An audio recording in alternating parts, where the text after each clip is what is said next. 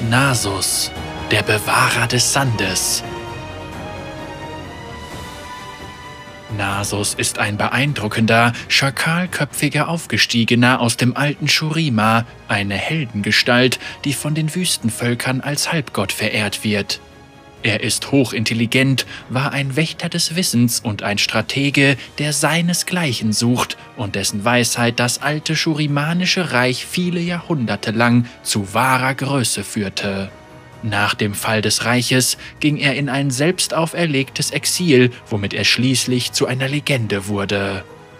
Nun, da die uralte Hauptstadt Shurimas sich erneut erhoben hat, ist er zurückgekehrt und tut alles, was in seiner Macht steht, damit sie niemals wieder untergeht. Nasos Brillanz war schon von Kindheit an ersichtlich, lange bevor er dazu auserwählt wurde, in die Ränge der Aufgestiegenen erhoben zu werden.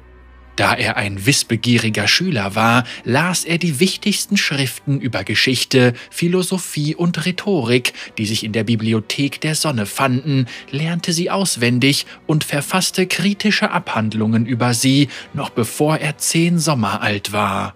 Sein Bruder Renekton teilte seine Leidenschaft für Bücher und kritisches Denken nicht, sondern langweilte sich schnell und maß seine Kräfte lieber in Auseinandersetzungen mit anderen Kindern. Die Brüder standen sich sehr nahe und Nasus hielt immer ein wachsames Auge auf seinen jüngeren Bruder gerichtet, um ihn aus den gröbsten Schwierigkeiten herauszuhalten.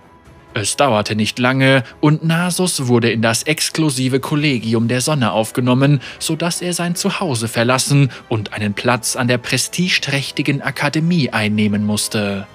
Seine Leidenschaft mochte zwar das Streben nach Wissen sein, doch sein Gespür für militärische Strategie und Logistik gewährleisteten, dass er der jüngste General in der Geschichte von Shurima wurde.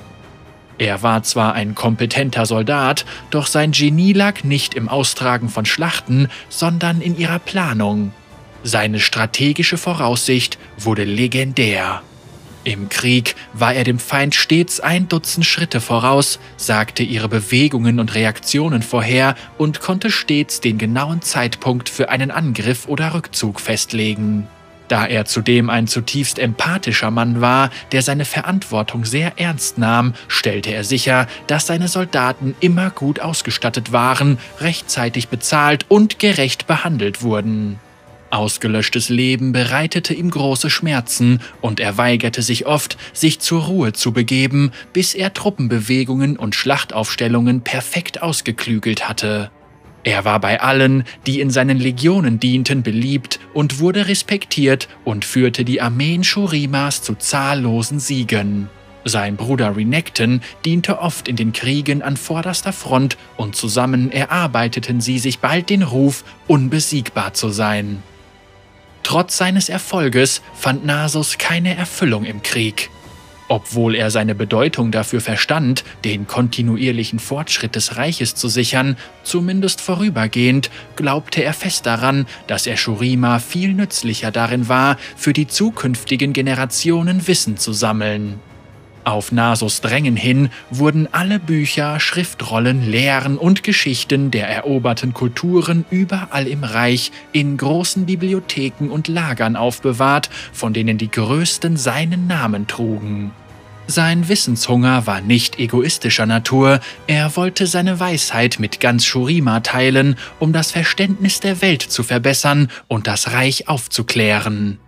Nach Jahrzehnten pflichtbewussten Dienstes befiel Nasus eine schreckliche Krankheit, die ihn dahin zu raffen drohte. Einige sagen, dass er auf Amumu traf, einen schon lange toten kindlichen König, der angeblich mit einem entsetzlichen Fluch belegt war. Andere wiederum, dass er der durchtriebenen Zauberei eines Kultführers aus Ikathia zum Opfer fiel. Was auch immer letztendlich der Wahrheit entspricht, der Leibarzt des Imperators erklärte schweren Herzens, dass Nasus unheilbar krank war und innerhalb weniger Wochen den Tod finden würde. Das Volk von Shurima trauerte, da Nasus sein hellster Stern und bei Groß und Klein beliebt war. Der Imperator selbst bat bei der Priesterschaft um göttliche Eingebung. Nachdem sie einen Tag und eine Nacht mit dem Göttlichen in Kontakt getreten waren, erklärten die Priester, es sei der Wille der Sonnengottheit, dass Nasus die Ehre des Rituals des Aufstiegs zuteil werde. Renekton, der mittlerweile ein großer Heerführer geworden war, eilte zurück in die Hauptstadt, um bei seinem Bruder zu sein. Die schreckliche Krankheit war dramatisch fortgeschritten und Nasus war nur noch Haut und Knochen, seine Statur ausgemergelt und seine Knochen wie Glas. Er war so schwach, dass er die letzten Stufen des Altars des Aufstiegs nicht erklimmen und in das Licht treten konnte, als das goldene Licht der Sonnenscheibe auf diesen herabschien. Renektons Liebe zu seinem Bruder war größer als sein Überlebensinstinkt und er trug Nasus aufopferungsvoll auf den Altar. Er nahm willentlich seine eigene Vernichtung in Kauf, um das Leben von Nasus zu bewahren und schenkte den Protesten seines Bruders keine Beachtung. Doch entgegen aller Erwartungen wurde Renekton nicht vernichtet. Als das Licht schwächer wurde, standen zwei Aufgestiegene vor ganz Shurima. Beide Brüder waren als würdig erachtet worden und der Imperator selbst fiel auf die Knie, um dem Göttlichen zu danken. Nasus war nun ein hochgeschossenes, schakalköpfiges Wesen von großer Stärke, in dessen Augen eine bohrende Intelligenz leuchtete, während Renekton in eine muskelbepackte, gigantische Gestalt verwandelt worden war, die einem Krokodil ähnlich sah. Sie nahmen ihren Platz neben den anderen spärlich aufgestiegenen Wesen von Shurima ein und wurden seine Beschützer. Renekton war schon immer ein großer Krieger gewesen, doch nun war er unaufhaltbar. Und auch Nasus war mit Kräften ausgestattet worden, die die Vorstellungskraft eines Sterblichen weit übertrafen. Der größte Segen seines Aufstiegs, sein langes Leben, welches es ihm erlaubte, zahllose Lebensalter mit Studien und innerer Einkehr zu verbringen, würde nach dem Fall Shurimas auch sein größter Fluch werden. Ein Nebeneffekt des Rituals, der Nasus beunruhigte, war die gewachsene Aggression seines Bruders. Während des Höhepunktes der Belagerung von Nashrameh, die die uralte Stadt endlich unter shurimanische Herrschaft brachte, wurde Nasus Zeuge davon, wie die siegreichen shurimanischen Soldaten jeden abschlachteten, der ihnen über den Weg lief und die Stadt in Brand setzten. Renekton zeichnete sich für das Massaker verantwortlich und er war es auch, der die große Bibliothek von Nashrameh den Flammen überließ und damit unzählige Schriften zerstörte, bevor Nasus das Feuer eindämmen konnte. Dies war das einzige Mal, dass die Brüder beinahe ihr eigenes Blut vergossen hätten, als sie mit gezogenen Waffen im Zentrum der Stadt einander gegenüberstanden. Unter dem strengen, enttäuschten Blick seines Bruders verschwand Renektons Blutdurst und er wandte sich beschämt ab. Die folgenden Jahrhunderte lang verwandte Nasus alle seine Kräfte darauf, so viel zu lernen, wie er konnte. Er durchkämmte die Wüste jahrelang auf der Suche nach alten Artefakten und Weisheiten, bis er letztendlich das legendäre Grab der Imperatoren fand, welches unter der schurimanischen Hauptstadt verborgen lag. Nasus und Renekton waren beide fortgelockt worden, als das Ritual des Aufstiegs von Imperator Asir fehlschlug und der junge Imperator von seinem engsten Berater verraten wurde, dem Magier Xerath. Die Brüder kehrten so schnell wie möglich zurück und kamen doch zu spät. Asir und die Mehrheit der Stadtbevölkerung waren tot. Voller Wut und Trauer bekämpften Nasus und Renekton das bösartige Wesen aus reiner Energie, zu dem Xerath geworden war. Da sie ihn nicht töten konnten, wollten sie ihn an einen magischen Sarkophag binden, doch selbst dies gelang ihnen nicht. Renekton schnappte sich Xerath, schleppte ihn in das Grab der Imperatoren und gebot Nasus, vielleicht als Sühne für die Geschehnisse von Nashrameh Jahre zuvor, das Grab zu versiegeln. Nasus weigerte sich und suchte verzweifelt nach einer Alternative, doch es gab keinen anderen Weg.